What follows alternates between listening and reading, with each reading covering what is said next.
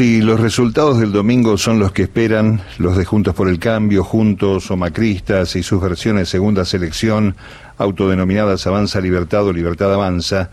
ingresarán al ámbito del debate democrático de las leyes nuevas formas de violencia. Algunas figuras destacadas ratificarán su banca como Fernando Iglesias y Graciela Ocaña con la bandera de la misoginia y los antecedentes de los aportantes tan truchos como sus denuncias respectivamente y los términos negativos como basta, terminar con el kirchnerismo y otros entreverados en los discursos de campaña donde la violencia verbal y represiva junto a los anuncios de quita de derechos, adelantan a priori un descenso en el nivel de las discusiones legislativas y probablemente dos años de más trabas en la búsqueda de herramientas que continúen sacando a la Argentina del desastre de las dos tragedias.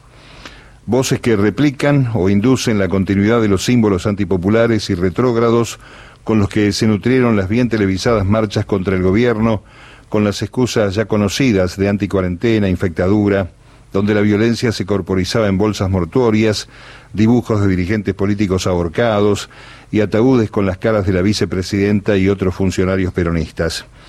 Es una construcción que por derecha admite la democracia en el marco de las libertades de expresión, como si en cada suceso no se percibiera la latencia del pasado del horror por el que atravesamos hasta hace menos de 40 años y sobre cuyo uso simbólico aún no se ha legislado. El negacionismo y en algunas expresiones anticonstitucionales que claman la estaca del odio en los 30.000 o en los héroes de Malvinas, hoy no tienen sanciones en un país con heridas sin cerrar. Es un odio ancestral y reiterado y potenciado por los medios medios alineados que emiten entre las corrientes macristas de derecha y ultraderecha y les resulta útil frente a la orfandad de argumentos o propuestas que dentro de la racionalidad podrían explicar por qué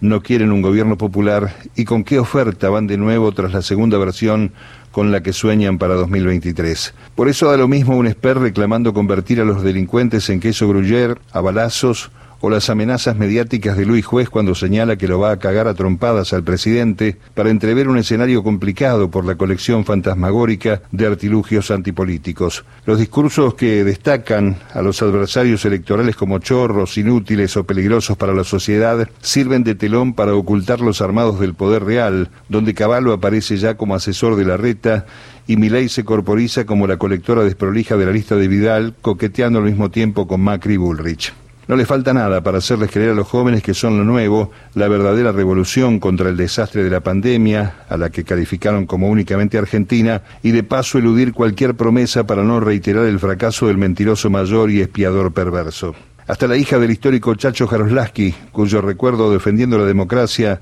fundante junto a Raúl Alfonsín, se desmorona cuando señala en esa línea argumental insólita que Cristina Kirchner perdió poder porque le sacaron el útero. La radical Gracia Jaroslaski carece de la cualidad con la que la bautizó su padre y se inscribe en la vía de declaraciones que en tal sentido inauguró hace una semana Patricia Bullrich. Desde antes del 45 para acá hay un porcentaje de antiperonismo importante en nuestra sociedad cuya carga de hitos de violencia, sostenida siempre detrás de un proyecto económico más que político, recorre siempre las inmediaciones de la muerte y el dolor